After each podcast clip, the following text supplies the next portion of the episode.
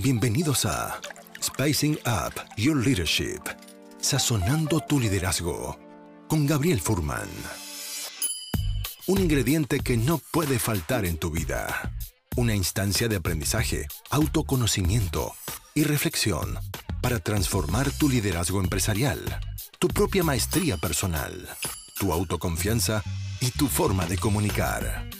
En este espacio aprenderemos herramientas de innovación personal que puedes llevar a la práctica de forma inmediata en tu vida profesional y personal. Te invitamos a este delicioso y aromático viaje de inspiración para la acción, donde podrás saborear hoy lo que lograrás ser mañana. Los ingredientes ya los tienes. Ahora llegó el momento de descubrirlos y pasar a la acción. La mesa está servida. Sean bienvenidos. ¿Usas PowerPoint para hacer tus presentaciones? Bueno, el hecho de que sepas cómo PowerPoint funciona no es suficiente para que tu presentación sea una presentación efectiva. De hecho, es posible que estés aburriendo profundamente a tu audiencia. En este episodio estaremos hablando justamente de cómo dejar de aburrir a tu audiencia con tu próxima presentación en PowerPoint. Y detalles simples y accionables para hacer de tu próxima presentación un momento que cautive a tu audiencia y te permita comunicar lo que quieres transmitir. En este episodio vamos a estar conversando con Martín Lorences, y les doy la bienvenida a todos a un nuevo episodio de este podcast, Sazonando tu liderazgo. Martín, te quiero dar la bienvenida a este espacio y gracias por estar con nosotros. Hola Gabriel, bueno, muchísimas gracias por, la invitación, por la propuesta. Me encanta el podcast que haces, así que es un placer enorme estar aquí y totalmente a disposición para brindar eh, recursos, herramientas a toda tu audiencia y espero que, que les sirva. Genial. Para aquellos que no conocen tu trabajo, ¿a qué te dedicas hoy? Bueno, yo hoy soy, me defino como un coach de oratoria. Eh, ayudo a las personas a hablar en público, a hacer presentaciones de impacto, a que puedan comunicarse. Por ahí hablar en público no, no, solamente desde una presentación, sino también en conversaciones de, directorio, para que puedan ser realmente asertivos, empáticos cuando hablan y que la comunicación no sea una mochila llena de piedras, sino que es una ocasión para inspirar a los demás. Yo soy profesor universitario, ahí detecté que había un tema con la exposición oral.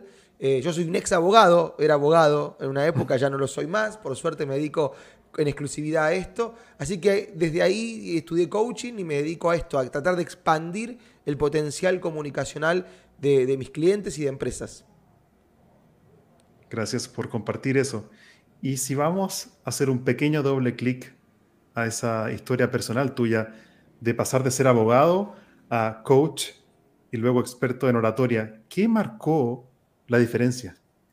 Bueno, eso yo creo que es el, aula. Yo soy un bicho de universidad, un bicho de aula. Yo cuando pisé la universidad como alumno dije, este es mi lugar en el mundo y dije, yo quiero ser profesor. Cuando me recibí, empecé a ser profesor en las escuelas y después en la universidad, empecé a darme cuenta que lo que yo más disfrutaba era de ayudar a mis alumnos a que pudiesen hacer exposiciones orales. O sea, el examen oral es en América Latina el gran dilema. No quiero orales, te decían los, chicos, los alumnos. Entonces yo empecé a, trabajar con ellos el miedo, por qué les generaba incomodidad, y encontré que ahí dije, ah, esto es lo que más disfruto hacer de dar clases y, empecé a estudiar coaching porque sentía que con ser profesor no alcanzaba, que había que utilizar algunos recursos para hablar sobre el miedo, sobre la ansiedad. Y después sí, obviamente, todos los recursos técnicos que yo ya sabía por el hecho de ser profesor, me, profundicé en todos esos temas. Y yo creo que el momento clave fue ese, ¿no? El de darme cuenta de ese disfrute a través de ayudar a otros a que puedan sortear obstáculos.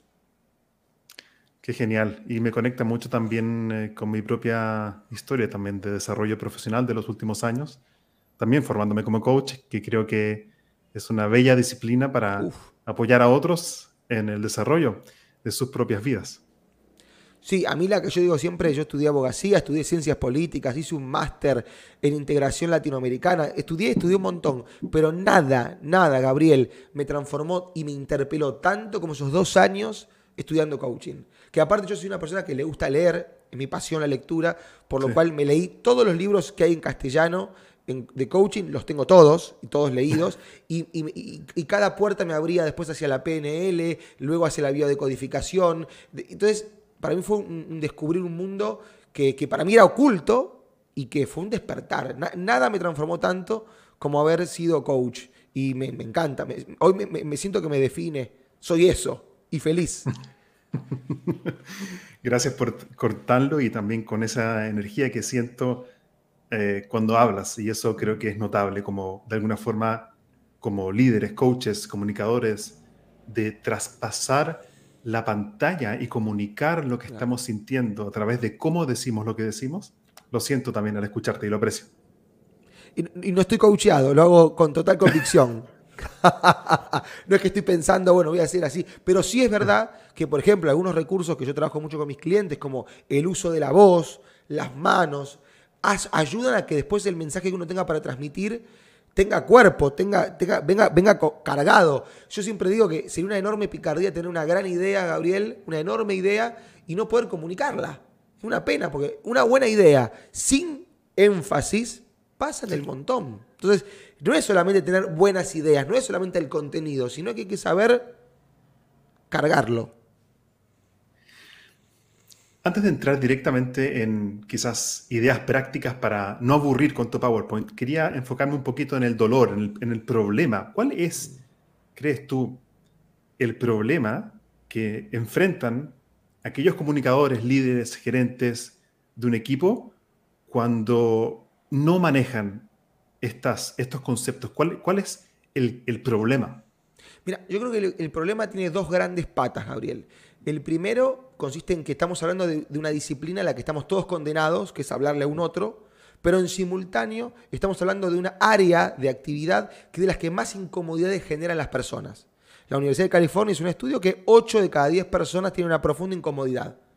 Profunda incomodidad quiere decir que te afecta en el rendimiento, es decir, la mirada de ese otro que está del otro lado de la cámara o presencial genera en nosotros una merma en el rendimiento. Entonces ahí tenemos Puede ser el miedo al fracaso, el miedo a la vergüenza. Bueno, pues eso depende de cada persona, pero por ahí hay un, primer origen. Y el segundo origen, y esto es más estrictamente el mundo corporativo, está como decimos aquí en Argentina, el zafar. La situación me estresa, yo hablo como todos hablan.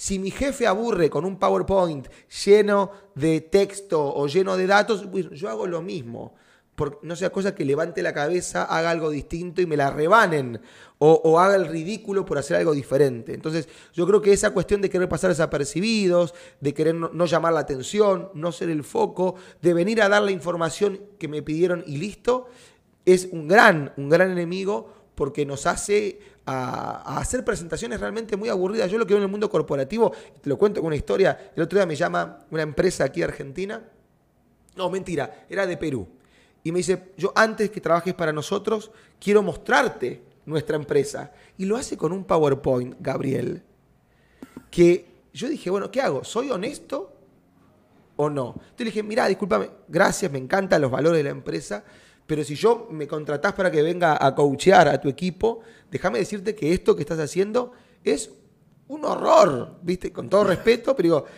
podrías hacer cosas mucho más divertidas. Entonces, imagínate, si el propio director te presenta a su compañía a un coach externo de manera aburrida, ¿qué le queda a un mando medio? Excelente historia. Es como que, es que de, alguna forma, si queremos presentar a la empresa a través de un PowerPoint, de alguna forma esa es la tarjeta de presentación. Entonces, imagínate que cuando, si yo veo esa presentación, lo último que me dan ganas de hacer es saber más acerca de la empresa, porque me mataste con esos bullets, con, esos, con ese PowerPoint. Imagínate que fueras un inversor o un potencial cliente O sea, eh, un, PowerPoint o una. PowerPoint lo ponemos como un ejemplo de un soporte audiovisual, ¿no? pero la, la, presentación como un todo sistémico es aburrida, inhibe la curiosidad, las ganas de preguntar, las ganas de ser parte, las ganas de ser creativos y después termino trabajando con ellos. Es realmente muy eh, interpelante. Si bien es verdad que por un lado se ve ganas de cambiar, también es verdad que hay un profunda, una profunda inercia en hacer siempre lo mismo. Y que lo que hacíamos antes en el mundo presencial de un PowerPoint lleno de texto, hoy se traduce con la pregunta o con el anuncio, les comparto pantalla. Y viene, es, viene adjunto de que el orador pasa a estar chiquitito en un costado y todo un texto gigante donde la gente lo que hace, hace, se tira para atrás. Esto es un podcast, pero cuando nos vean, alguien nos vea en, en YouTube, la gente se tira para atrás, como diciendo, ¿cuánto va a durar? ¿Cuándo termina? Y, abajo te aparece el loguito, ¿no? Diapositiva 3 de 108. dices, no, no, no. No, no, no puede ser. Y pasa siempre, o muy seguido. No siempre, pero muy seguido. Mira lo que dice acá Maximiliano, dice, me siento identificado. dice, ¿qué nos queda los mandos medios e incluso los que están más abajo? Claro, claro. Es interesante que de alguna forma eh, cada vez que presentamos o que alguien, quizás algún gerente presenta, de alguna forma también está presentando cómo presentar, como. Claro, claro. Bueno, es que me pasó también en una empresa acá de tecnología muy grande de Argentina, que arman cada dos meses un, town, una reunión, tipo un evento, como si fuera una especie de mini evento TED, y yo coacheaba y me decían los, gerentes, los directores, yo no puedo hacer algo distinto de lo que hace el CEO. O si el CEO tiene este estilo, yo no puedo ir por otro porque él quiere ver eso de nosotros. Entonces, claro, y eso también expresa una cultura organizacional. dime cómo hablas y te diré qué cultura tienes también. Mm. Entonces, eh, bueno, por suerte esta empresa, fíjate que por más que el CEO hacía movimientos todavía toscos, habían comprendido que había que hacer otra cosa. Por eso me llamaron a mí. Digo, para, para, para que sean la gente, ¿qué querían ellos, eh, Gabriel? Evitar la rotación y enamorar a sus colaboradores. Claro. Bueno, enamoralos, pero de punta a punta. Y enamorarlos con tu voz, con tus presentaciones, que digan, wow, qué lindo, qué lindo. Me encantó y me, gusta que pongas el concepto como de enamorar, que parece algo tan ajeno al mundo, mundo organizacional. Y creo que sí, que tienes razón, de que aquí tiene que reinar una cierta emoción también de de conectar con los clientes internos, que son los colaboradores. Mira, te hago una pregunta yo a vos, Gabriel. Ese micrófono que tan lindo suena tuyo, ¿lo tuviste siempre? No. No. ¿Y por qué, por qué lo agregaste a tu equipo? ¿Por qué lo agregaste a tus presentaciones? Buena pregunta, porque quiero mejorar. El, quiero mejorar eso. Pero lo que querés mejorar es la experiencia del que te escucha. Porque para vos, para vos es, lo mismo. mi audiencia, a mí no me hace diferencia. Ahí va. Ahí está. Entonces ahí está donde ponemos el foco, Gabriel. Si en uno o en el otro. Entonces cuando, por ejemplo, en tu caso, compras un micrófono o auriculares o las, o las luces para que vos te veas, no es para tu ego, es para que tu mensaje llegue más fácil. Si vos, mm. yo, yo te estoy escuchando tu podcast en el auto, voy en el auto y escucho, y no lo escucho bien, no lo escucho nítido, y se pierde el mensaje empieza a reducirse mi, eh, perdón, empieza a aumentarse mis resistencias a escuchar. E, empiezan a aumentar mis tentaciones a pensar en otra cosa. Sí. Entonces, tener la predisposición en las empresas de querer inspirar al otro, de tocarlo en serio con las palabras, tiene que ver desde el PowerPoint hasta con los micrófonos, hasta con la intención. Esta presentación que yo tengo aquí, ¿qué busca? ¿Busca solamente pasar información o busca que el otro haga un movimiento? ¿Qué efecto quiero generar en el otro? Son preguntas que hay que hacernos antes. Como una pregunta como de propósito. Antes de empezar a preparar una presentación es, ¿qué quiero conseguir con esto que voy a mostrar, comunicar? ¿Qué quiero que al otro le pase? Es la pregunta del millón. Yo hago este mensaje. Nosotros estamos grabando este episodio. Dura X cantidad de minutos. ¿Qué queremos que le pase a la gente del otro lado? Mm. Entonces, en base a eso, uno va eligiendo también qué decir. Y cuando uno elige a conciencia qué decir, Gabriel, empezamos a reducir la improvisación, que ese es el otro factor que nos estresa tanto. Nosotros solemos hablar improvisando.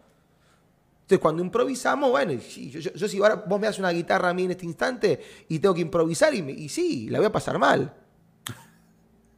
Entonces, hay que tener realmente antes del evento o de la presentación un enorme tiempo dedicado a pensar qué quiero que al otro le pase. Y en base a eso busco no la información solamente, sino historias, datos curiosos, preguntas, para que la charla sea linda, para que sea digna de ser escuchada. Y sabes qué, Gabriel? Digna de ser escuchada y viralizada. Que, ¿Cuál sería mi felicidad máxima? Que la gente termine de ver este episodio y le diga a la pareja, al amigo, ¡Ey! No sabes lo que me enteré. ¿Dónde lo escuchaste? En el podcast de Gabriel. ¿Y qué vende Gabriel? No, además vende un libro. ¡Oh, perfecto! Y ahí está. Ahí está la magia. Está genial. Y, mencionaste tantas cosas valiosas a la pasada, quiero profundizar en ellas. Dijiste, por ejemplo, datos curiosos, eh, una historia, eh, me encantó eso y quiero detenerme un poco más en eso. Pero antes de eso, quiero preguntarte, ¿cuáles son los otros errores como garrafales que realmente aburren que has visto en presentaciones? Además de mucho texto. Mucho texto y, después tiene que ver con una actitud del, comunicador de no variar los tonos. Digo, en, esta, en este ámbito de querer pasar desapercibido, me ubico en un tono de voz y en una velocidad monótona. Y te hablo siempre así. El informe de este trimestre nos marca que hemos tenido un aumento en las ventas.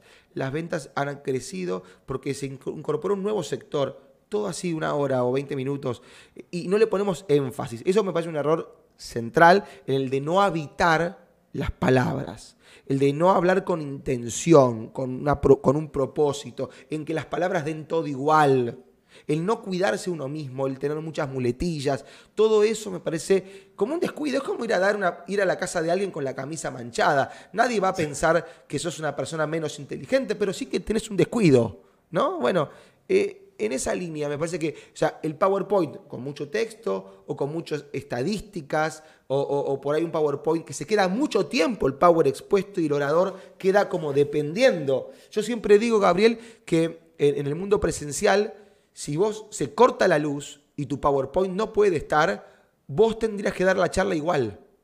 Sí.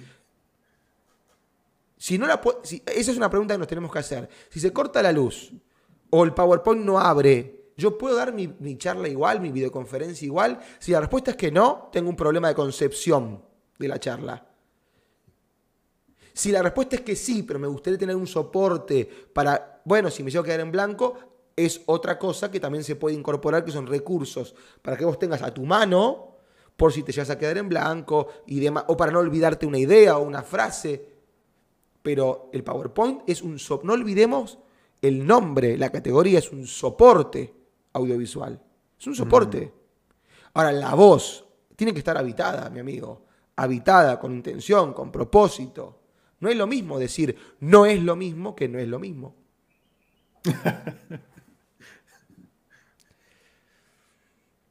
Te lo dejo a tu criterio. No, es que, creo que está genial porque, porque mm, es, increíble cómo la voz, ¿sí? como dicen, eh, dice Julian Treasure en un TED Talk, dice, es, es, el instrumento que todos tocamos. Total. Entonces, a veces, yo también he visto también, también entrenando en comunicación a líderes, que ¿quién, quién, es, quién es el protagonista acá? Eh, ¿Tu lámina de PowerPoint o tú? ¿Cómo ves tú ese equilibrio entre la lámina de PowerPoint y el que está comunicando? No, es que el protagonista... Yo tengo una frase que es, vos sos tu presentación. Vos sos la presentación. Entonces, uy, Gabriel, creo que... ¿Estás ahí? Ah. Sí, estoy acá. pensé que nos habíamos ido. Estábamos ahí. Bien, bien, bien. Eh, digo, vos, vos, sos tu presentación. Sí. Vos sos con tu cuerpo, con tus palabras. Vos dijiste algo así al pasar que todos tenemos la, charla de Julian Treasure, que es espectacular. Eh, tiene varias, pero él también trabaja mucho el tema de la escucha. Y me, parece, me parece central, es decir, todos tenemos esta voz. Y no hay voces lindas o voces feas. No hay voces lindas o voces feas. Si vos me decís, yo estoy postulando para un puesto de locutor, sí. Pero para hablar en público, para inspirar a los demás, no hay voces feas o voces lindas. Todas las voces, todas merecen ser escuchadas y tienen algo que decir. Y todos y este mucha gente me pregunta, ¿qué hago? ¿Me compro un micrófono, una cámara, el último celular? Habi- Habita tu voz. Después el resto viene solo. Habita la voz. Y creo que un ejercicio interesante que a mí me ha servido mucho. Justo ahora estoy terminando eh, un curso justamente de, de oratoria, espe- específicamente trabajando la voz. A pesar de que llevo Mira. 15 años haciendo esto, siempre quiero mejorar. No, Entonces, claro. justo, sí. Entonces, un ejercicio muy interesante es, bueno, hay muchos que segu- seguro tú conoces, pero por ejemplo, leer una historia que son dos o tres párrafos y leerlo poniéndole emoción a esas palabras. Entonces, y llegó el monstruo y de repente apareció y en ese momento la niña empezó a, sus- a suspirar y de repente con su voz aguda dijo, ay mami, ¿qué está pasando? Por ejemplo, entonces podemos usar este, este, este, este instrumento. Lógico. Yo lo, lo trabajo eso mismo muchísimo con mis clientes y me dicen, bueno, pero yo no voy a hablar así en la empresa. Claro. No. No, sí, estoy, estoy dramatizando. No, no, no, no, no, pero para que es fundamental, Gabriel. Porque si vos elevás tu nivel de exageración y lo haces, después podés bajar. Pero si vos nunca rompes ese techo, no sabés cuál es tu límite. En cambio, al hablar con exageración, oh, ¿Sí? la magia sucede. Ah, ¿Ves? Ahí, ahí hago, hay unas pausitas que Sí. son para que la gente diga, a ver qué va a decir. es increíble como el poder de las pausas también. Eh, Uh. ¿cómo, cómo, cómo ves tú el poder de- del, del silencio durante una presentación? Me parece fundamental. Yo soy, es más, siempre digo, me voy a hacer una remera que diga, soy fan de las pausas, porque la pausa, que es ese instante de silencio, tiene Sí. tantos, Gabriel, pero tantos eh, beneficios, tantas eh, capacidad- eh, características positivas. Por ejemplo, primero el silencio demuestra jerarquía del que está hablando. O sea, habitar la pausa, habitar el silencio. Mirá esta pausa, ¿viste? Ahí, ahí, ahí hubo uno. Y sabes que me Claro. recuerda mucho también haciendo sesiones de coaching, como es increíble como en- en- a nivel más máster, con más experiencia, los coaches son justamente, justamente capaces. Para mí, el rol de un coach es generar espacios de silencio para que aparezca Claro. el mundo del otro. Claro, Entonces, porque, porque- porque le das espacio al otro que se haga la pregunta. En el coaching lo poderoso no es la respuesta que yo le pueda dar al otro, sino la pregunta que le puedo generar o ayudar a generarle. ¿Qué pregunta te regalo? Entonces, en la pausa, yo invito a que el otro se haga también preguntas. Si yo no hago silencios, eh, lo que hago es escupir contenidos. Y te agrego algo más, Gabriel, de la pausa. Es el único antídoto probado que funciona contra las muletillas, mi amigo. La muletilla, que yo, para mí es uno de los principales enemigos del hablar en público, que es la repetición de un sonido. eh, eh, ¿Sí? ¿Sí? ¿Se entiende? ¿Se entiende? Lo que hace es alejar, desconectar a la gente de, la audiencia, a, a la audiencia del mensaje, perdón. Y lo único antídoto, primero es reconocer cuál muletilla tengo, si digo es, si digo sí, y luego reemplazarla por una pausa, porque allí donde va la muletilla en realidad no iba nada. Mm. No iba nada. Silencio. No, las pausas son... Y, y en un Me encantó. podcast, clave. Sí, yo he aprendido muchísimo siendo como un host, así, un, eh, un, eh, anfitrión, ¿sí? Sí, sí, también, sí, sí, sí. Entonces creo que también ha sido un camino de aprendizaje fantástico también, de aprender a facilitar una conversación. Y sabes lo que yo también estaba pensando, que una buena forma para aquellos que quieran practicar y mejorar, descubrir tu muletilla, por ejemplo, quizás ni siquiera sabes que tienes una, graba tu presentación. O día, vía Zoom, por ejemplo, fácil. Claro. Grabarla en una nota de voz, en un Claro. Zoom. Eh, el- mirá, e- esto que decís, Gabriel, es clave. La mejor manera de mejorar es vernos. Sí, Pero es vernos con una mirada crítica, pero crítica bondadosa. La gente no le gusta verse porque se suele destruir con los, con los adjetivos, cómo se, se define. Entonces, mirémonos con una mirada bondadosa. Che, esto me gustó mucho lo que hice, aquí no, uy, se me escapan muchas muletillas, muevo poco las manos. Otra cosa que uno ve mucho en este mundo online es esto de los gustos parlantes, ¿no? Es decir, gente que está así y solamente habla. Entonces son como estatuas. Las manos bien arriba, la, mirada en la cámara, pero también la puedo circular un poco. Todo eso hace a una construcción de un comunicador que está consciente de lo que está haciendo, que en definitiva es un, enorme, eh, una enorme ventaja ser consciente de lo que uno está diciendo y no hablar en piloto automático. Yo esto lo veo mucho en el mundo corporativo también, Gabriel, de personas que hablan, bueno, porque así se habla acá, porque así hable siempre.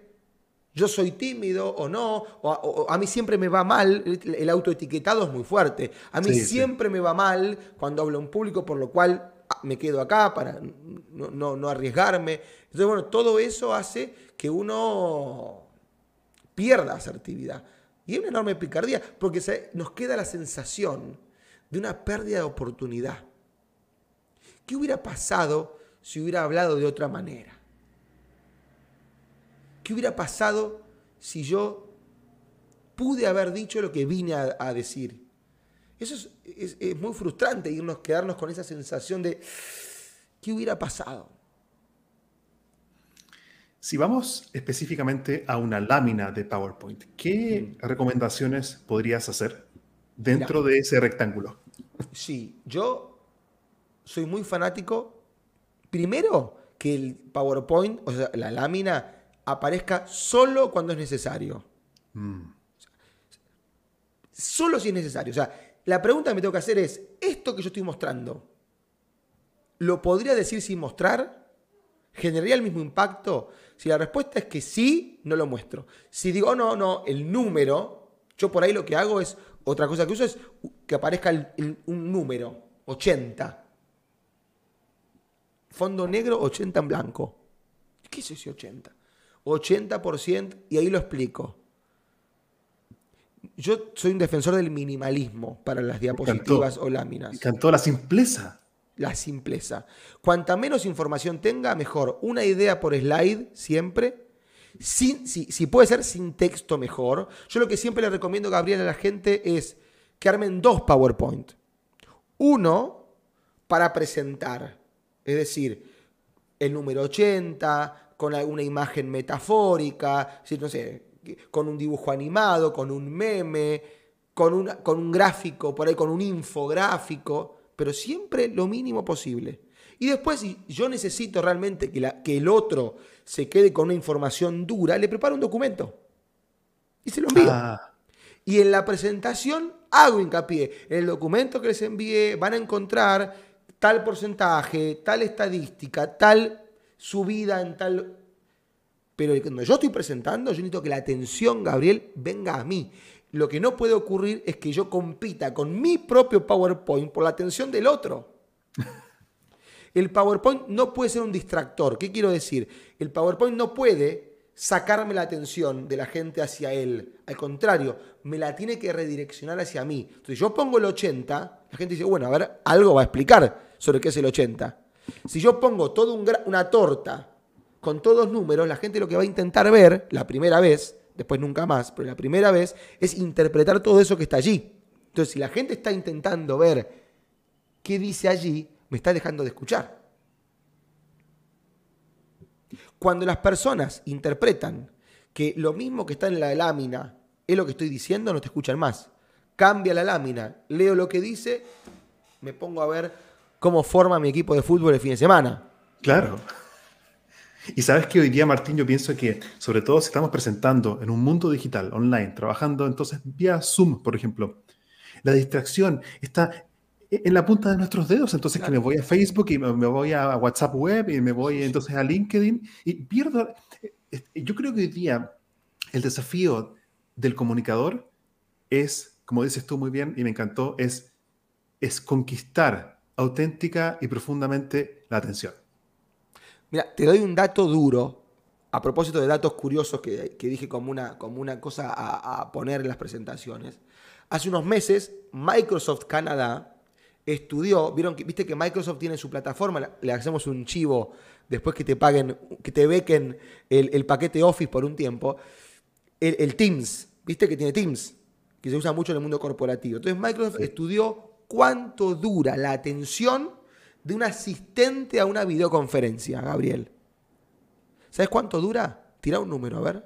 Ay, ay, ay, ay, ay, ay. Tirale, tiralo. wow, yo creo que 15 mm, minutos máximo. ¡Oh, Gabriel! Sos un positivo. Escúchame, escucha este número. 8 segundos. Lo dijo Microsoft Canadá. Cada ocho, cada ocho segundos, el asistente a un Teams tiene la tentación de minimizar el Teams y abrir otra pestaña o directamente girar la vista y mirar el celular. Cada ocho segundos, mirá la enorme responsabilidad que tenemos como comunicadores. Es como, ¿te acuerdas los, viejos videojuegos que vos ibas con el autito pasando la banderita de checkpoint y te renovaba la ficha? Bueno, cada, esa, esa bandera de checkpoint es ocho segundos.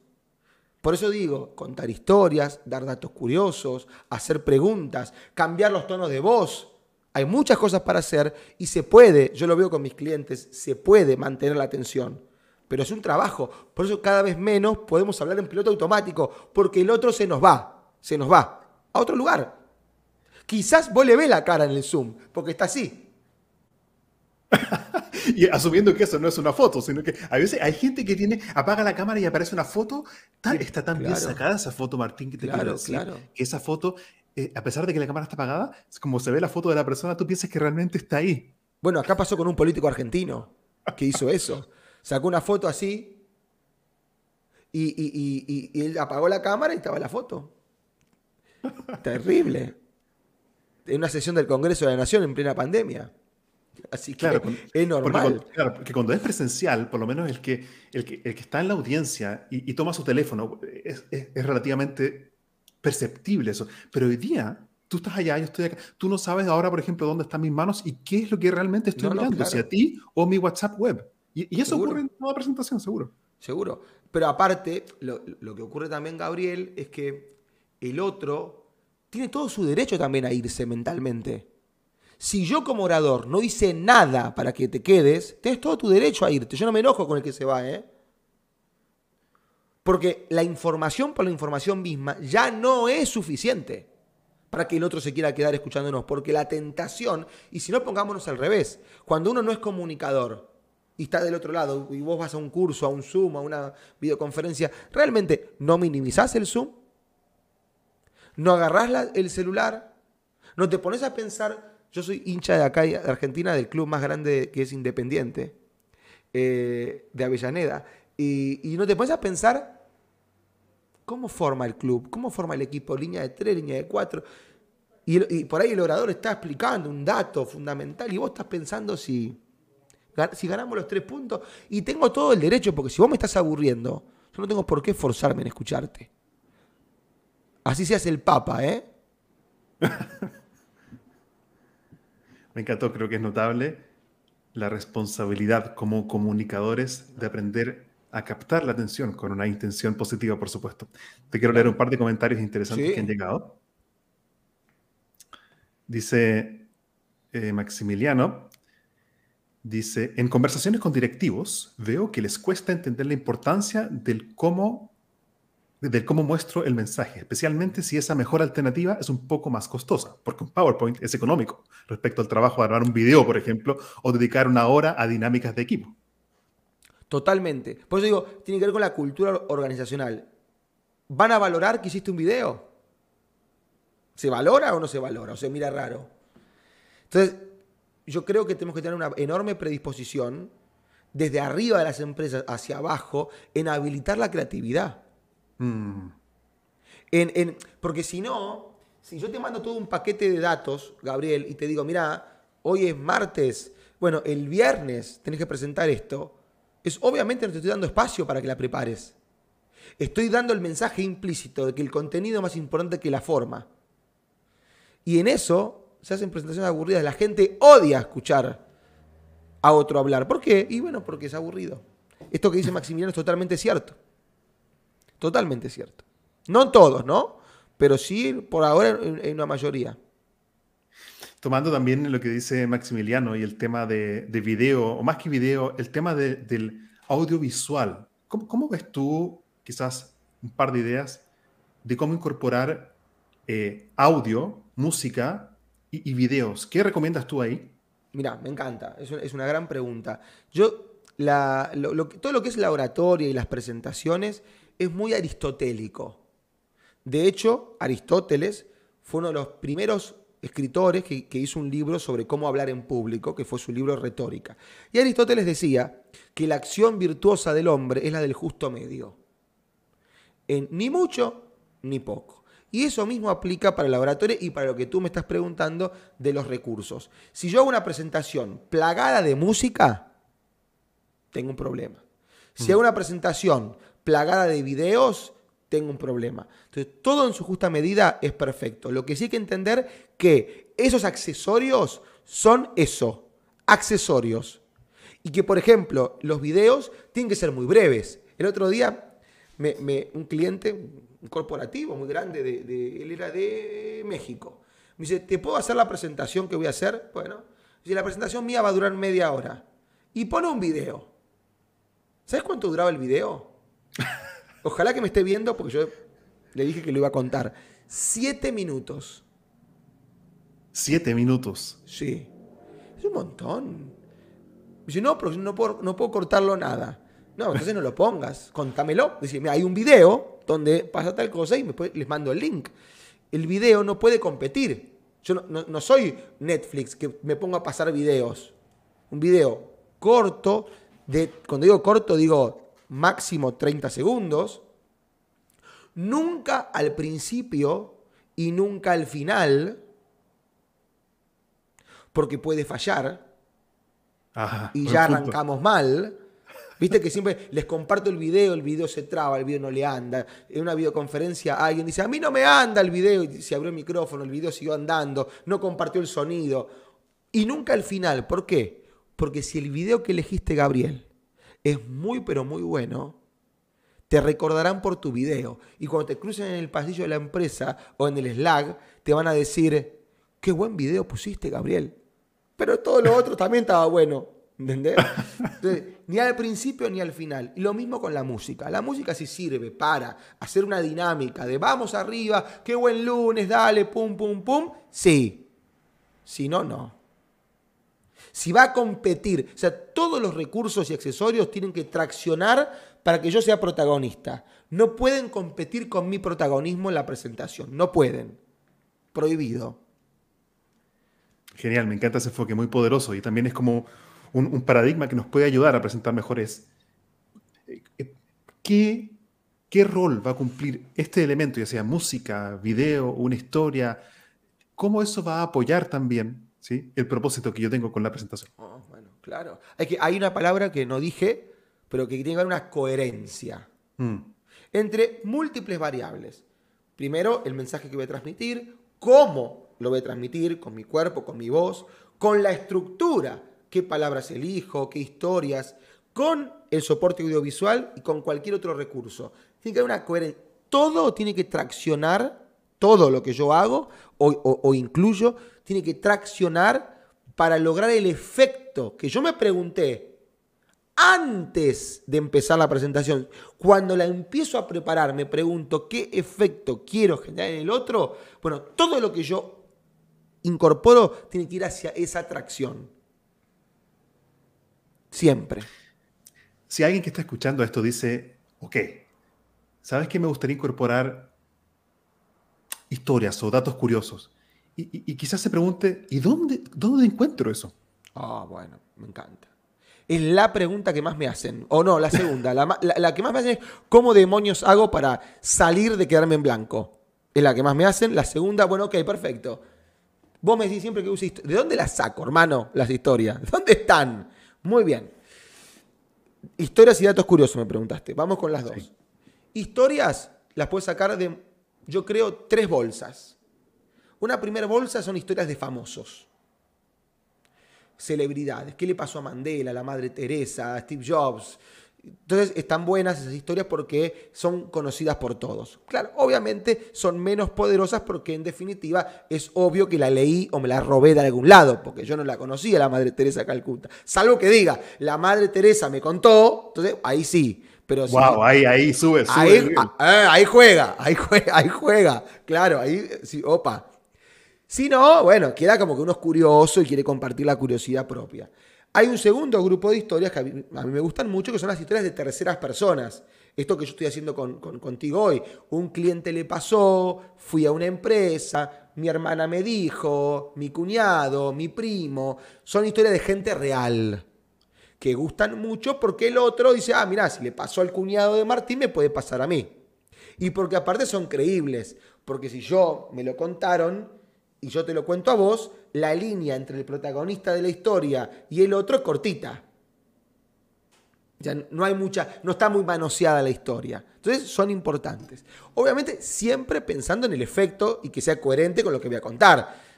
Si no hacemos stand-up, la, la historia Sí. tiene que ser coherente. Viste, no es que te cuento un cuento, no. Es una historia, que es distinto. Tiene que haber un conflicto, una adversidad, algo a resolver y un aprendizaje. Y después, las que más gustan son las historias personales. No sé, en Chile, Gabriel, aquí en Argentina, los programas de televisión, todavía la gente ve televisión, eh, que más rating tienen son los de chimentos, los de chismes. ¿Y por qué? Porque a todos nos gusta saber la vida del otro. Si yo arranco y te digo, Gabriel, cuando yo era niño, mi mamá me dijo. ¿Qué te dijo tu mamá? La gente Quiero quiere saber, saber. quiero- quiero saber. Cla- claro, la gente, ¿qué le dijo la madre? Porque ahí empieza a ver, uh, mira, la madre es autoritaria, la madre es libertina, la madre. Y ni que hablar si vos estás, eh, esto ya más por ahí para los que hacen redes sociales.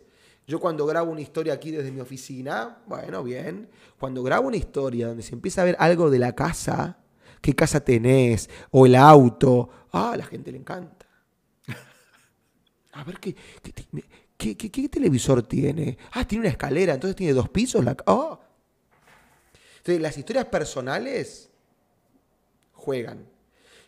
Por supuesto, lo mejor es ir a buscar esas historias en el trabajo de uno, en la convicción. Yo te conté todas las historias de, de mi trabajo hoy. No te conté historias personales. Te conté de mi trabajo, de lo que yo veía, de clientes y demás. Y después los datos curiosos hay que sacarlos del tema del que vas a hablar. Bueno, voy a hablar de el miedo a hablar en público, que es una de las charlas que, más me invitan a dar. Bueno, perfecto. Entonces, sobre ese tema voy buscando qué datos, qué informaciones yo les puedo brindar al otro que lo sorprendan, digan, este efecto, wow, y sobre todo le genere ganas, Gabriel, de compartirlo con otros. Que digan, uy, quiero contarle esto a mi pareja, a mi amigo, porque, por ejemplo, yo cuando doy mis charlas de- del miedo a hablar en público, digo, así arranco, ¿no? En la Universidad de California se hizo un ranking de fobias. Se le preguntó a las personas a qué le tenían más miedo. ¿Saben que salió primero en ese ranking? La glosofobia, el miedo a hablar en público. ¿Cuántos de ustedes tienen- ¿Glosofobia? Glosofobia, sí, sí. ¿Cuántos de ustedes tienen miedo a hablar en público? Y levantan. Son unos valientes, les digo. Porque es lo que más miedo da y están aquí para enfrentarlo. Ya está. Entonces me pregunta alguno, pero a mí me da miedo la altura. Puesto 4. Entonces, ese tipo sale de mi charla, Gabriel, y lo quiere. El, el dato que te di de Microsoft es recontra viralizable. Vos estás mañana hablando con tu cuñada y tu cuñada te dice, che, ¿sabes que mi hija, estoy preocupada porque se aburre mucho en las clases de inglés? Ah, ¿y cómo son las clases de inglés? Y son por Zoom. ¿Sabes por qué se aburre tu hija? Porque la atención dura 8 segundos. Plum. Te empoderó. Ese dato curioso al otro lo tiene que empoderar. Por eso digo siempre, yo pienso en mis presentaciones y hago que mis clientes piensen en, que el otro se haga protagonista, no jurado. Si yo pienso que el otro es un verdugo, que es un juez para mí, me paralizo. Si yo pienso que el otro es alguien al que yo le puedo contar cosas que le generen curiosidad o interés, mi rol, mi ego, no está en el medio. Mi rol es el del match. Yo hago un match entre lo que sé y el otro. Tricky. Y mi ego queda a resguardo. Me encantó y me recordó una frase, eh, no recuerdo el autor en este momento, pero dice algo así como, el 50% de las personas admiten que tienen miedo a hablar en público. El otro 50% miente. Eso fue Mark Twain. Eso, eso, eso, eso, sí, Sí, sí. Gracias. sí, sí, sí, sí. Lo encontré genial, porque de alguna Ese- forma claro. es exponernos también y conectar también con nuestra vulnerabilidad y exponernos también al juicio de otros y quizás al más difícil de todos, que es el juicio de nosotros mismos. Sí, claro. Yo siempre digo, Gabriel, que el día que no tenga miedo, mejor no hablo. Porque quiere decir que algo raro está pasando. yo, yo tengo un, abordaje del miedo desde otro costado, que es si te, da miedo y tienes nervios es porque hay algo que te importa. Mm. Entonces, si hay algo que te importa, quiere decir que estás vivo, mi amigo. Y si estás vivo, está buenísimo. Yo se los digo a mis alumnos, y, esta que es época ahora de exámenes en la universidad, mis alumnos me escriben mensajes muy lindos, porque yo les digo en la, en la clase, les digo, escúchenme, ¿tienen miedo a rendir? Sí. ¿Qué es lo peor que les puede pasar y desaprobar? Bueno, pues también cada examen te acerca a tu meta, que es recibirte. Entonces, ¿por qué no lo vemos como un agradecimiento? Por ejemplo, ahí combino con un dato curioso. ¿Sabes cuánta gente, más o menos en promedio en Sudamérica, va a la universidad? Argentina, Chile, Perú. El 4%, Gabriel. ¿Qué? El 4%, en América Latina, ¿eh? el 4%. En Argentina somos 45 millones de habitantes. El 10% son 4,5. El 4% me da un poco, pone 2 millones de personas. De 45, 2 millones van a la universidad. Y es un promedio alto. Me dejaste completamente sorprendido. Si, si, si, no agradecemos, si no nos creemos que somos unos bendecidos por dar un examen, si creemos que eso es un problema, dar un examen, tenemos un problema. Nosotros ahí sí tenemos un problema. Es un privilegio. Entonces, cada cosa como la enfoques. Sí, sí, me encantó. Mira, te quería leer un último comentario. Eso es, ah, es un dato curioso, ¿viste? Es un dato sí, sí, sí, está. claro. Ah, ibas, creo que nos ibas a contar también así brevemente dónde consigues datos curiosos. Bueno, eh, justamente en, el tema, en el tema del que vas a hablar.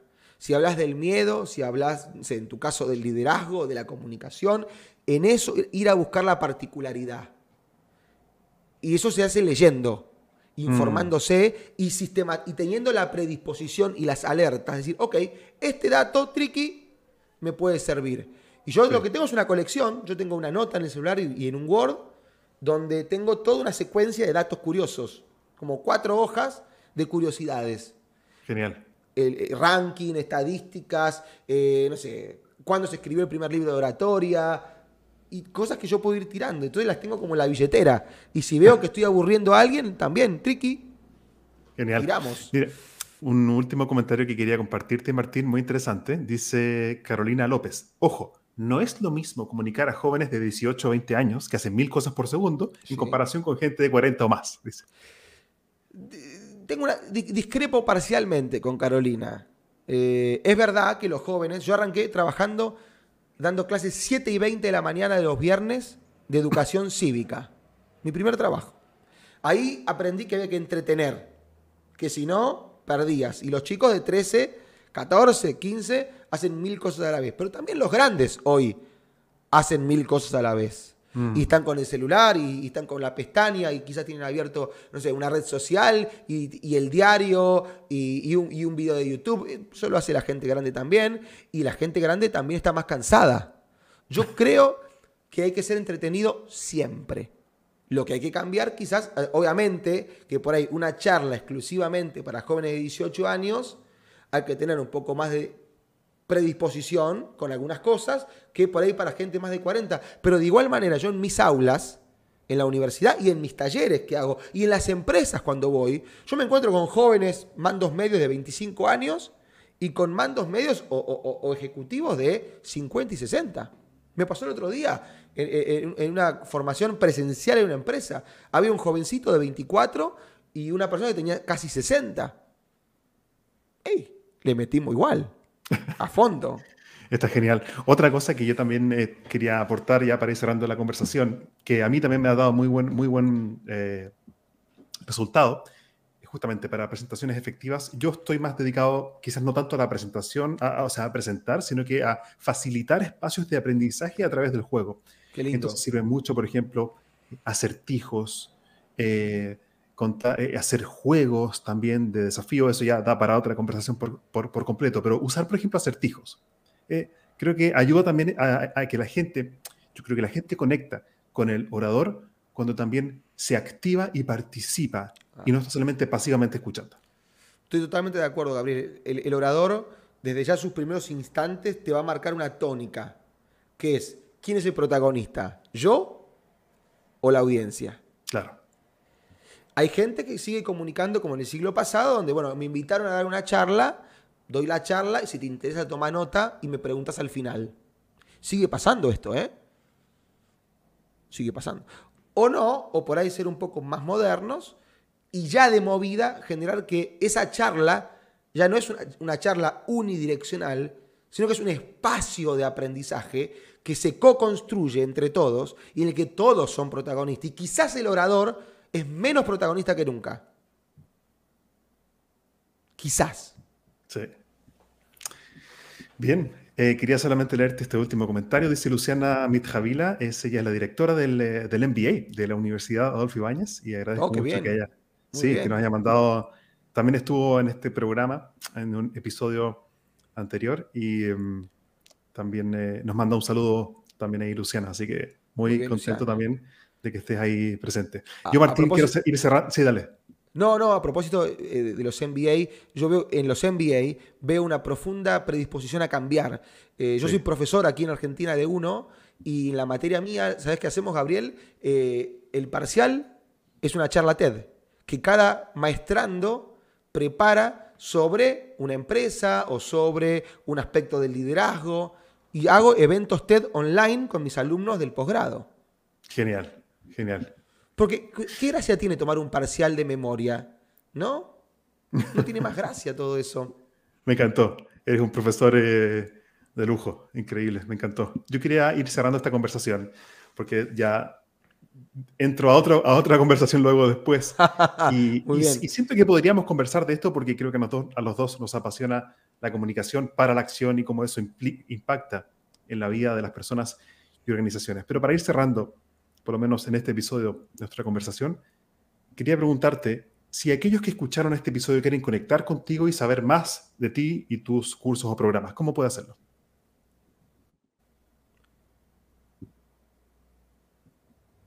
Gabriel, creo. Sí, se, ¿estás se- ahí? se- se trabó, sí. No sé si fuiste vos o yo, pero Creo, no sé si me escuchas ahora. ahora te escucho perfecto. ¿Vos me escuchás? Sí. Sí, ahora sí yo te escucho. Eh, lo que te había preguntado era si la gente que escuchó este episodio quiere conectar contigo y saber más de ti, ¿cómo lo hace? Bien, en LinkedIn, mi nombre, Martín Lorences, soy yo. En Instagram, el nombre de la consultora de mi escuela de oratoria, que es arroba generar confianza. Y lo mismo, generarconfianza.com es mi sitio web, donde ahí van a encontrar un montón de, cosas que hay artículos, videos, en Instagram hay reels, en LinkedIn también hay em, videos cortitos, posteos, carrusel, todo, un montón de material gratuito. En, la, página web hay dos masterclass gratuitas. Una sobre el miedo a hablar en público y otro para cómo armar presentaciones breves. Así que denle duro por allí que, están a su servicio. Genial. Martín, te quiero agradecer por tu tiempo y compartir también con esa energía eh, tu experiencia con nosotros. Gabriel, el agradecido soy yo. Mil gracias. Me encantan estos espacios. Te felicito por todo lo que haces. Me encanta. Así que a, a tu entera disposición para lo que necesites. Muchas gracias. Me despido entonces y seguimos en contacto.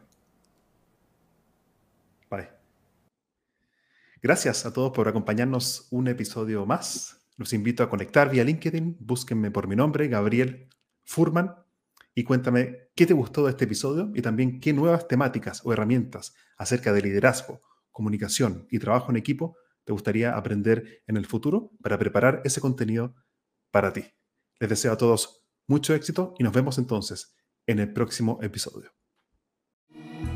Hasta aquí llegamos por hoy con otro capítulo de Spicing Up Your Leadership, sazonando tu liderazgo con Gabriel Furman. Encuentra más material sobre este y otros temas en nuestras redes sociales, en LinkedIn y Facebook como Gabriel Furman. Nos reencontramos en nuestro próximo capítulo para descubrir más herramientas de innovación personal que te servirán en tu vida profesional y personal. Esta cocina siempre está abierta para ti y para todos aquellos que quieran compartir su inspiración para la acción. Hasta la próxima.